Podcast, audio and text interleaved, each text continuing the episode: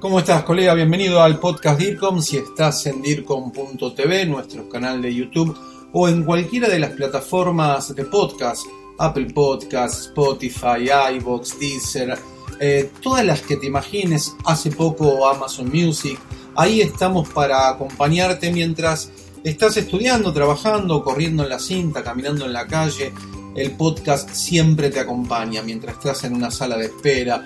Ahí está el podcast DIRCOM para contribuir con la ayuda de toda la comunidad de profesionales latinos en la gestión del conocimiento latinoamericano en materia de comunicación. Y hoy quiero reflexionar con vos sobre un tema que a mí siempre me, me da vueltas en la cabeza y pienso cuando estoy planificando una estrategia de comunicación para algún cliente o cuando la estamos evaluando y tiene que ver con el cómo consumen nuestros públicos, los tuyos, los de tus clientes. Cómo hoy se informan, en realidad hoy no, cómo vienen hace años ya, y más que nada lo digo con la aparición, advenimiento de la tecnología en países como los que integran Latinoamérica a mediados de los 90, ¿no? 96, 97, cómo vino a irrumpir.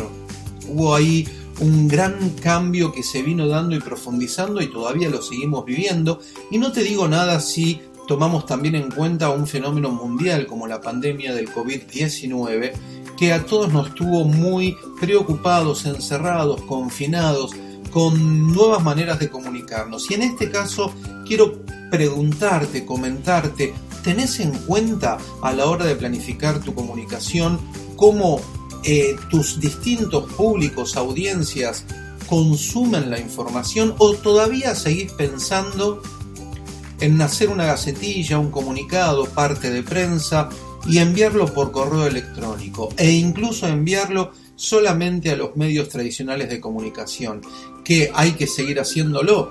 Pero eso era cuando hacíamos prensa y nada más y no teníamos otra oportunidad que trabajar con una con un público muy sesgado como radio, diario y televisión, y en ellos desembocaba lo que ellos querían en un público que era un todo. La tecnología nos dio la posibilidad de fragmentar, atomizar, dividir los públicos. Y bueno, o estás pensando hoy en día, además de lo que dije, en mm, publicarlo en perfiles de redes sociales, considerando, pensando, dando por seguro, colega, que los seguidores, y los seguidores de los seguidores ya te están viendo. No, la verdad es que no. Puede haber algo de suerte, pero si tratamos de ser lo más intelectuales posible, acercarnos a ellos y criticar la realidad, observarla primero para analizarla después, podemos llegar a tener en cuenta cómo hoy nuestras audiencias, nuestros públicos internos y externos, se están comunicando con el uso de la tecnología y tratar nosotros de estar ahí. Hoy trato, intento hacerte un acercamiento a cómo podés perfeccionar, teniendo en cuenta esto que te voy a ir comentando, que muchas de las cosas las tenés, pero seguramente no las estás implementando, integrando, poniendo en marcha a la hora de ejecutar tus acciones de eh, comunicación, en tus planes, en tu planificación, en tus tácticas, ¿sí? en esto que llamamos estrategia global de comunicación. Así que vamos a ir viendo algunas de las pantallas que armé. Esta clase tal vez puede llegar a ser larga, pero detenés, lo escuchás, lo seguís escuchando después, retrocedés si estás tanto en video como en audio. Grupo DIRCOM, gestión del conocimiento latinoamericano en comunicación y por expertos latinos. Así que, ¿cuál es el, la incidencia? Y el primer punto que tenemos que tener en cuenta a la hora de pensar nuestras tácticas de comunicación es el tema del dispositivo móvil. El dispositivo móvil, que todos tenemos siempre uno en la mano, la, gran dependencia que tenemos en él. Y, mm, quiero definir dispositivo móvil, celular y tabletas, y también podríamos llegar a incluir, ¿por qué no?, a los libros electrónicos. Em, a los lectores de libros electrónicos, perdón, como el Kindle, ¿no? U otros, aunque también en celulares se puede leer por distintas aplicaciones eh, libros electrónicos. Pero dentro de, esta, de este gran uso, y ahora te voy a mostrar unas encuestas, mejor dicho, una investigación de la dependencia que tenemos con el dispositivo móvil, mm, déjame hablarte de este fenómeno que ha sucedido en tus públicos, que tiene que ver con la nomofobia. non mobile phone fobia, ¿no? La fobia a no tener el celular, el dispositivo móvil. El miedo a salir de casa sin el teléfono móvil. Podés olvidarte cualquier cosa. Eh, llaves, billetera, cartera, bolso. Podés olvidarte muchas otras cosas que tal vez, bueno, lo lamentás y todo sigue. Pero a la hora de saber que te olvidaste, el teléfono celular empieza a, a correr, esto es por una investigación, por supuesto, en nuestro ser la nomofobia. Y la nomofobia se da con sensaciones de ansiedad, con taquicardias, con pensamientos obsesivos, dolores de cabezas, dolores de estómago, mal humor, fastidio. Alguna de estas cosas podés llegar a sufrir, no solo vos, lo hablo si lo tenés en cuenta para con tus públicos. Estoy hablando que si todos ellos, nosotros, no queremos salir sin el celular, hoy por hoy al menos, en el año 2021, seguimos teniendo este instrumento, lo estamos pensando en nuestra estrategia de comunicación.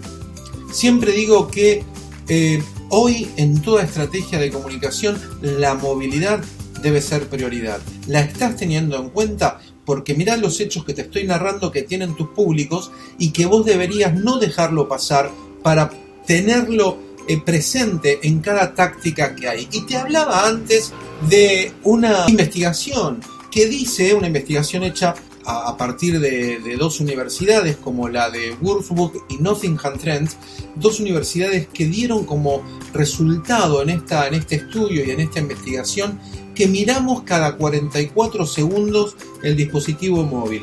Esto, ¿no? Levantarlo y mirar sin haber tenido mm, una notificación, un sonido. La dependencia que tenemos hace que lo miremos por mirar sin que nada haya interrumpido nuestro momento, escenario.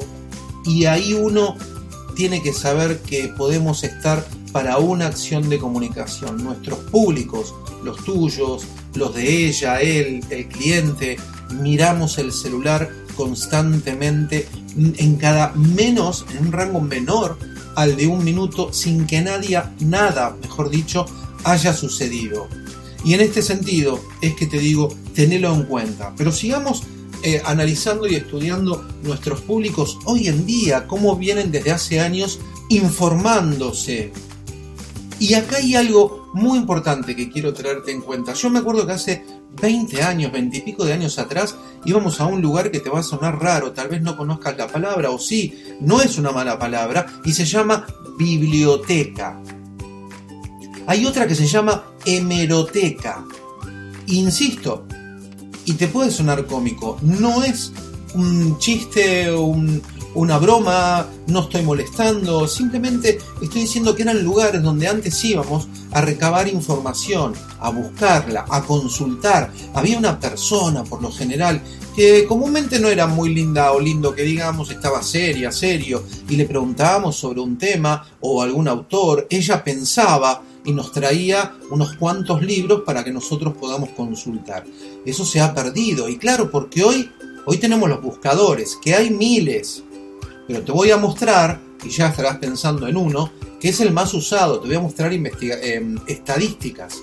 Y ahora es algo que a mí me lleva mucho a pensar, un fenómeno que se está dando, colega, que tiene que ver con los buscadores, en principio, ahora déjame, antes de comentarte este fenómeno, acá te quiero mostrar estadísticas que se están dando. Estadísticas que tienen que ver con, y ahí tenés la fuente, lo podés buscar, para hoy, en este momento que lo estés viendo, cómo está esta estadística que te estoy mostrando. Google lleva en buscadores utilizados desde celulares y tabletas el 94,99% a nivel mundial. Mira vos, ¿quién le sigue? Baidu, con el 1,98%. Baidu es chino. Yahoo, con menos del 1% a nivel mundial. Acordate que te estoy hablando de buscadores que son utilizados, consultados desde celulares y tabletas. Yahoo con el 0,85. Yandex o Yandex, que es ruso, 0,62%. Después mucho más abajo con el menos, con menos de un medio por ciento, exacto 0,41, Bing de Microsoft, 0,41%. Ahora, cuando te muestro esto, y déjame comentarte algo que para mí es importante, lo que quiero decirte es, ¿tenías en cuenta estas estadísticas? No, sí, yo sé que Google es uno de los más eh, utilizados. Ok, pero ¿la tenés en cuenta? Porque el fenómeno de la sociedad a nivel mundial, una de las cosas que se dan, pero te voy a comentar tres o cuatro fenómenos, ahora vas a ver los, el segundo y el tercero que te voy a comentar, que te va a llamar mucho la atención. Porque tus públicos, cuando quieran saber de vos, de la marca de ella, de un producto en particular, de una organización pública o privada, pequeña, mediana, grande, van a, un buscador. En realidad el 90 y casi el 95% de la población mundial conectada a internet y con la, utilizando un dispositivo móvil va a esta empresa privada que se llama Google, que está seguramente a miles de kilómetros de tu país y que también, a no ser que estés en este momento viéndome o escuchando el podcast IRCOM desde Estados Unidos, pero que incide, estando muy lejos, incide en tu país para saber sobre, como te decía antes, marcas, productos, eh, organizaciones públicas o privadas, un político, una figura pública, en ese buscador, que hasta incluso ese buscador, empresa privada, como dije antes, y por qué lo digo de vuelta, porque tenés que también reflexionarlo, ¿no? Tiene intereses creados, primero intereses lícitos, ganar dinero, lo cual está muy bien y gana muchísimo. Tiene incluso más reservas por año que lo que tienen países de reservas del tesoro. Factura muchísimo, lo aplaudo como gran negocio, pero tiene, es privado, tiene intereses creados, culturales, sociales, políticos, económicos. Esto hay que saberlo. Es muy difícil que uno pueda incidir para que cuando busquen algo relacionado a lo nuestro, uno aparezca. Hay algunas tácticas y técnicas. Pero no olvides que no es este buscador un ente benefactor, un ente regulador de Internet, aunque lo parezca. Entonces, en este sentido, tener en cuenta cómo trabajo mi comunicación. Si la mayoría de las personas, o muchas, cuando quieren saber sobre mí, y ahora escuchar el otro fenómeno que profundiza esto que te estoy diciendo, fenómeno social, ¿cómo tengo en cuenta mis tácticas de comunicación en relación a las búsquedas de las personas? No te hablo solamente del SEO, la optimización en motores de búsquedas. Voy más allá todavía, desde un punto de vista mm, más reflexivo, si se quiere llamar de alguna manera. Entonces, déjame contarte otro fenómeno que está sucediendo y que tiene que ver con la memoria externa de nuestros públicos. No te hablo de un pendrive, de una memoria externa. No, no, no te estoy hablando de nada de esto. Te estoy hablando de la memoria que tenían nuestros públicos en su momento. Acordate, no sé si te habrá pasado lo mismo a vos. A mí me, me acuerdo que en su momento me, recordaba, retenía en mi memoria unos 50, 100 teléfonos, números de teléfonos, direcciones. Sabía cómo llegar de memoria a tal lugar.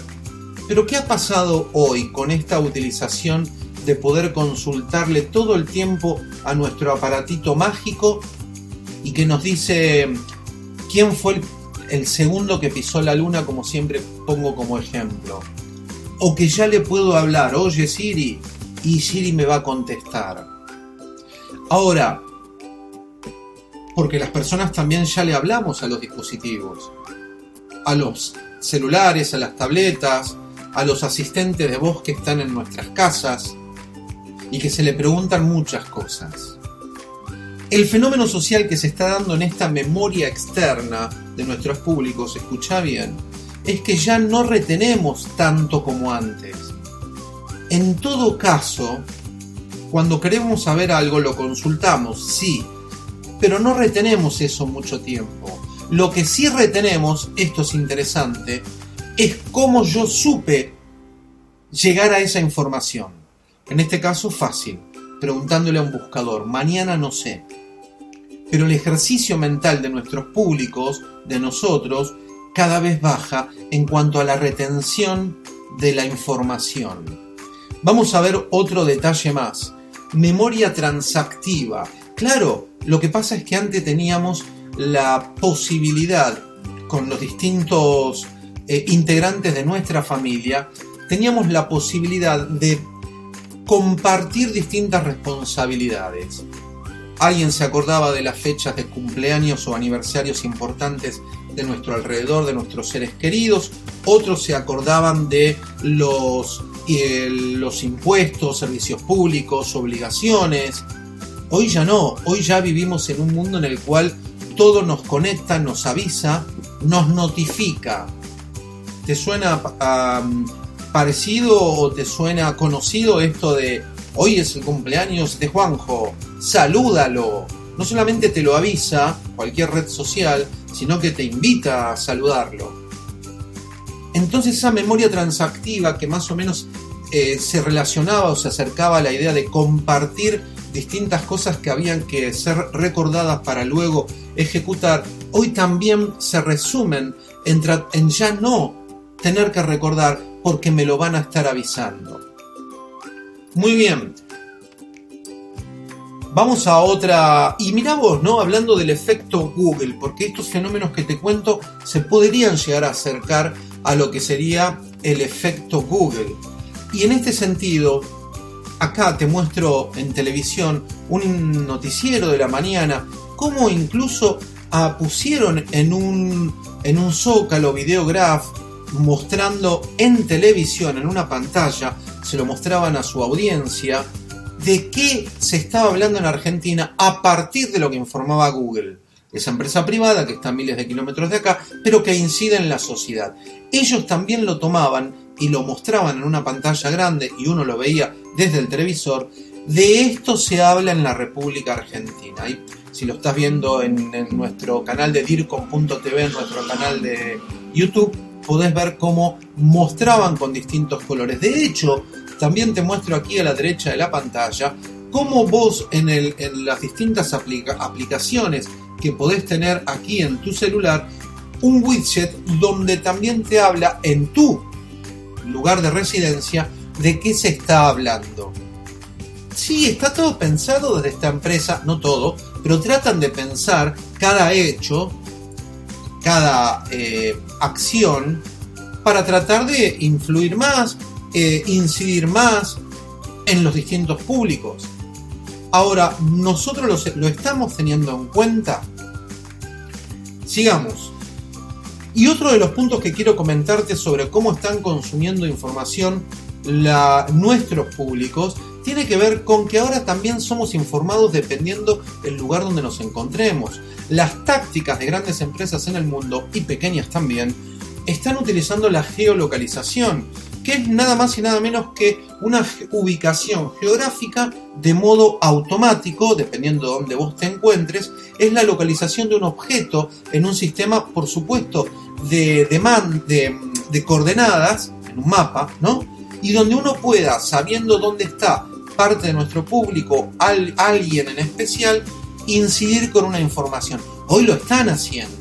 Siempre digo, ¿lo estás teniendo en cuenta? O seguimos con tecnología nueva y metodologías de hace 20 años atrás. Comunicado, enviar a todo el mundo, el 70% llega como spam. La geolocalización, te voy a mostrar ejemplos. ¿eh?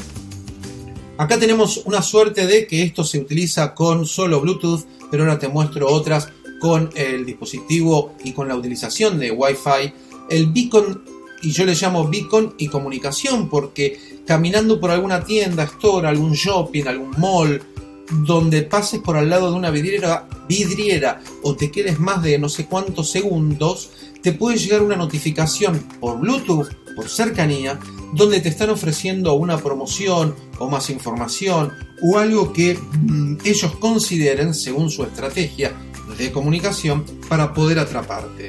Esto se utiliza, no es caro. Estos, estos aparatos, dependiendo de lo que vayas a hacer, no son aparatos, dispositivos para nada caros. Pero también tenemos geolocalización que te ofrecen gratuitamente y con solo completar y mantener actualizados los perfiles, plataformas como Foursquare, Facebook Places, Waze, que cada vez se usa más, que es un GPS, Google Maps, que yo eh, en el, podcast, tanto en el podcast DIRCOM como en el canal de DIRCOM en YouTube, busca nueva red social de empresas donde hablo de Google Maps, que hace mucho dejó de ser GPS para convertirse en una nueva red social de empresa. Igual te lo dejo por acá y siempre mira la descripción de eh, la plataforma donde te encuentres porque ahí ponemos mucha información relacionada con lo que vamos hablando, tanto yo como otros colegas de Latinoamérica.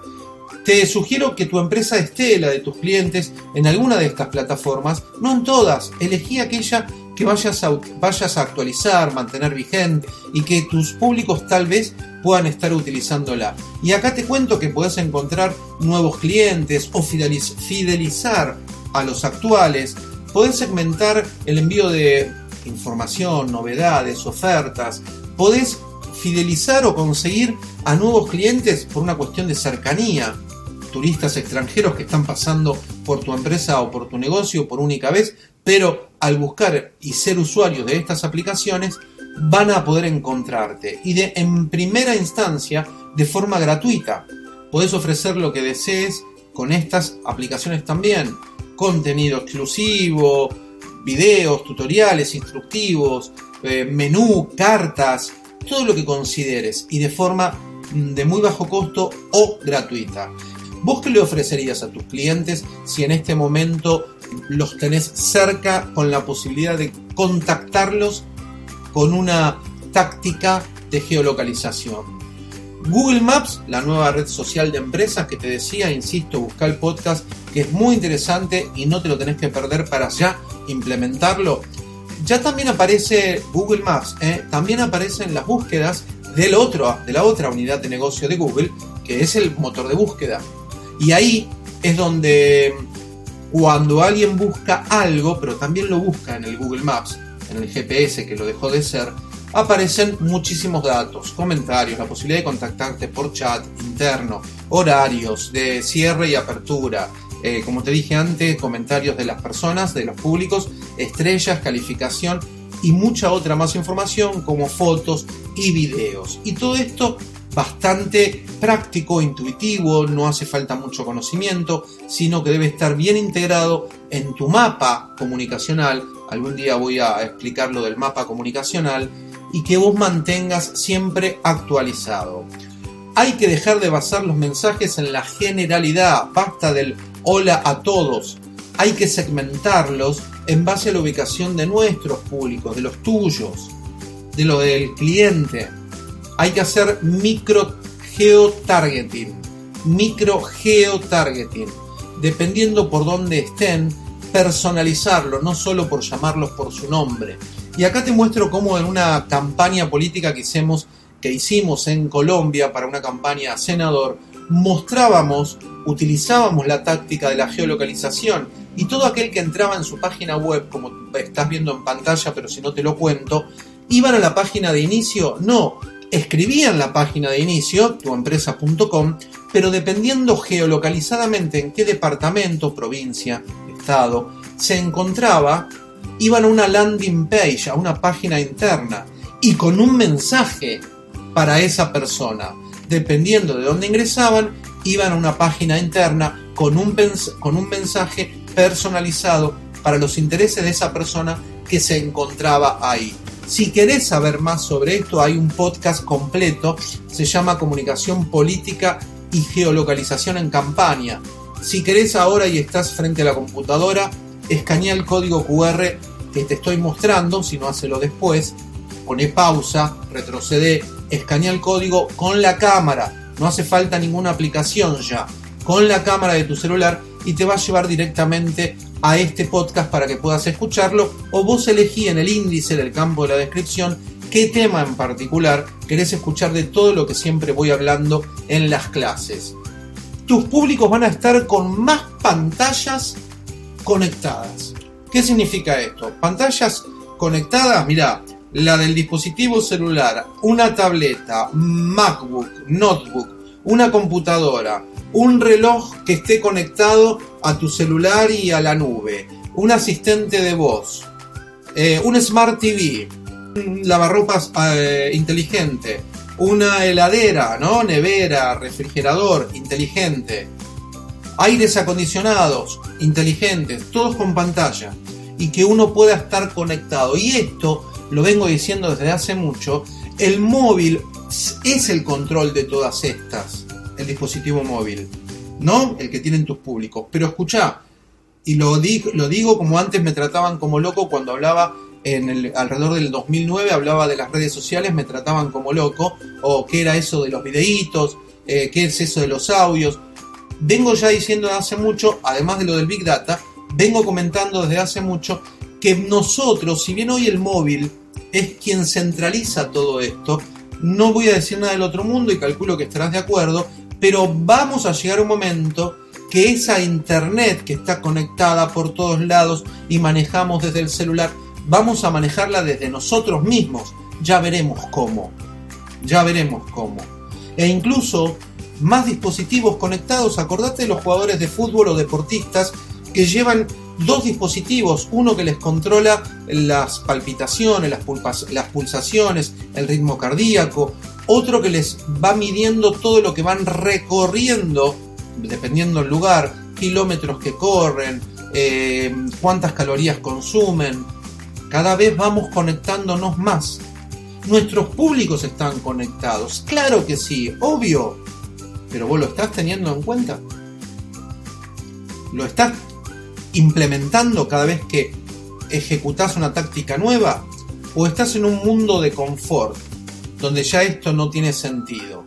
Y la publicidad, que en Internet es de muy bajo costo, también la están consumiendo. Ahí tenés un código QR que mientras hablo podés escanearlo para escuchar una clase que doy y le hago una entrevista a un profesional sobre cómo hacer, qué es, qué alcances tiene la publicidad en Internet. Y nuestros públicos consumen porque tanto por los rastreadores, las cookies, etc., van consumiendo aquello que uno puede acercarse exactamente a aquel público que le interesa.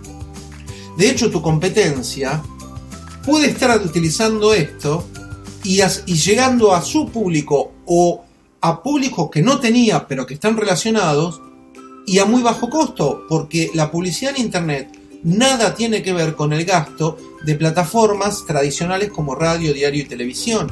Te lo sugiero, pero hay una clase completa.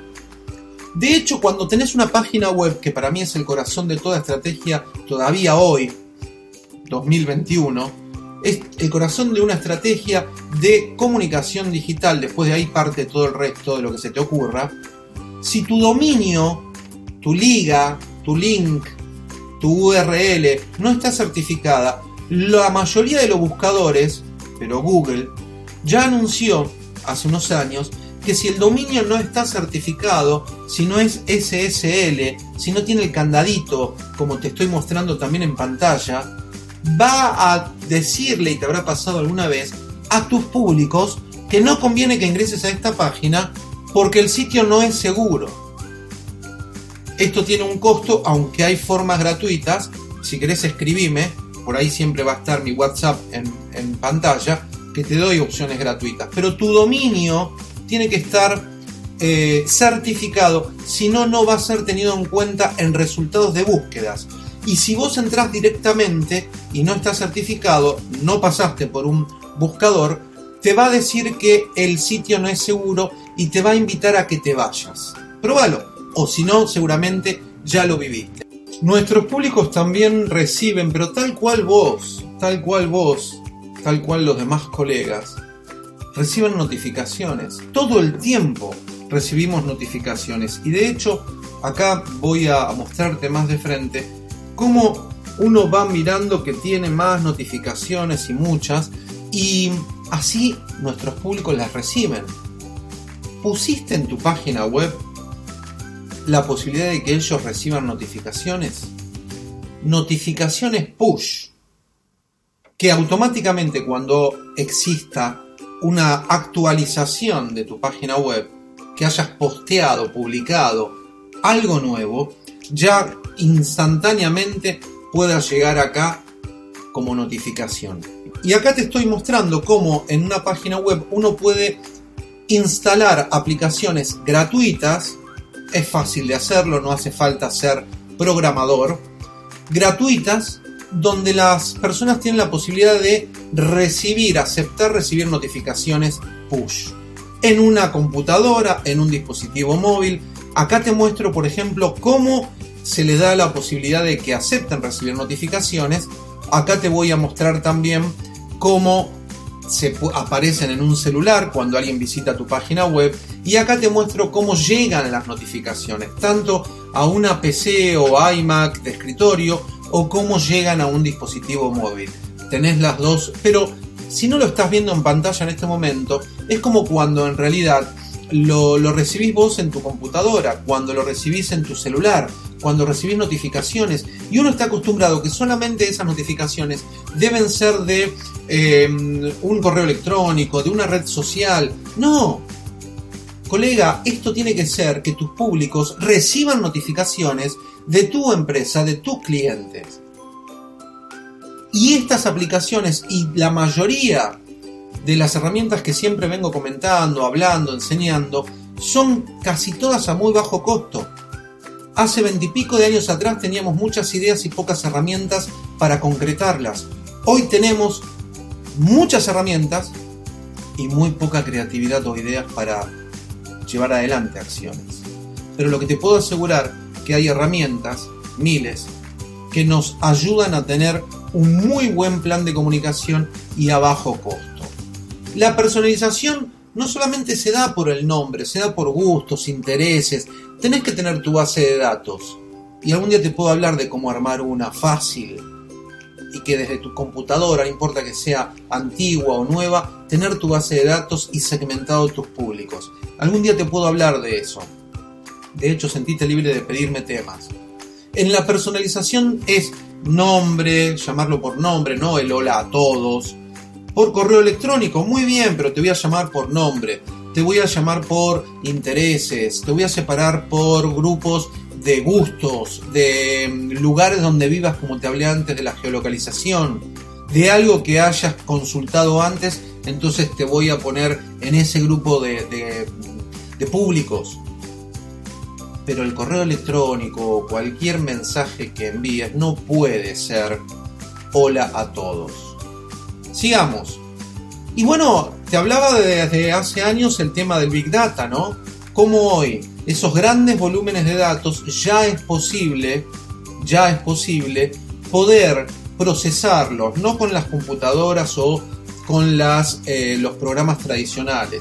Son computadoras, computadoras realmente potentes y que tienen eh, programas como Hadoop, que se descarga gratuitamente, pero eso sí lo tiene que manejar un programador para poder procesar y con creatividad ver qué datos extraigo que le sirvan a mi cliente, a mi empresa, a mi propósito. De hecho, en la República Argentina, la Universidad de Buenos Aires, esta prestigiosa universidad, sacó la carrera de ciencias de datos, no el Data Scientist. La sacó este año 2020, no, 2021, y eh, le está dando una importancia muy grande a esta figura que en el mundo ya es una de las más demandadas laboralmente hablando.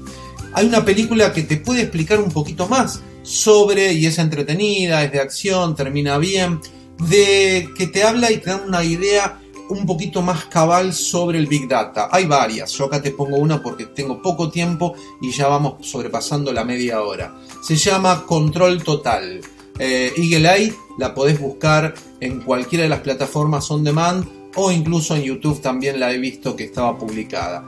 Te sugiero que la veas para que también comprendas hasta dónde vamos con el tema de los datos. Bueno, el Big Data rápidamente, porque esto es una clase de una hora eh, para hablar sobre Big Data, es la posibilidad de capturar, gestionar y procesar enormes volúmenes de datos.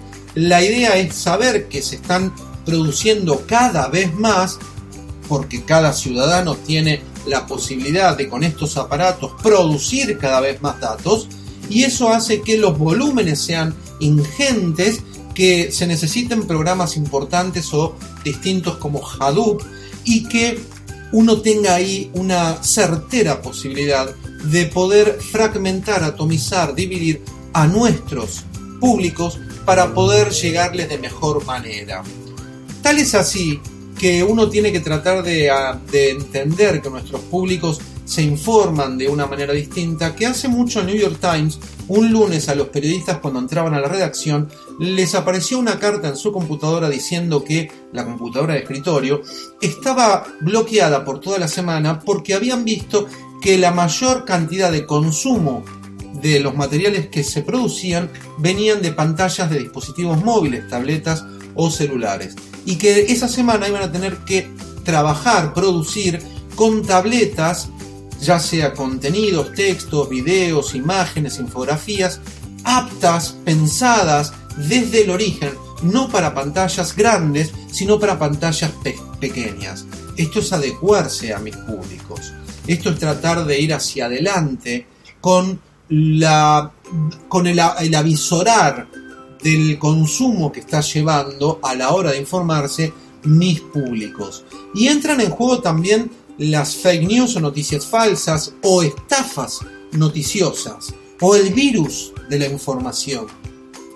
De hecho, te invito a que veas una entrevista que le hice a Maritza Mosquera. Ahí está en el canal de YouTube o en el podcast DIRCOM. Se llama Relaciones Públicas y la Desinformación. Durante media hora tratamos el tema de las estafas noticiosas o mal conocidas como fake news te invito a verlas. Y también hay muchos de nuestros públicos que intentan curar la manera de informarse, curar las noticias. Tratan de filtrarlas, elegir fuentes, aunque hay, herramientas que te permiten curar las noticias. Curar una noticia es simplemente eh, filtrar distintas fuentes noticiosas, elegir aquellas que, una, que uno le tenga confianza y nutrirse de esas, tanto provenientes de redes sociales, diarios, portales, RSS o feeds. Bueno, hay varias herramientas que te ayudan a curar las noticias. Uno tiene que acostumbrar a sus públicos que las novedades de uno son confiables, que la fuente de nuestra empresa está en la página web o en las redes sociales oficiales.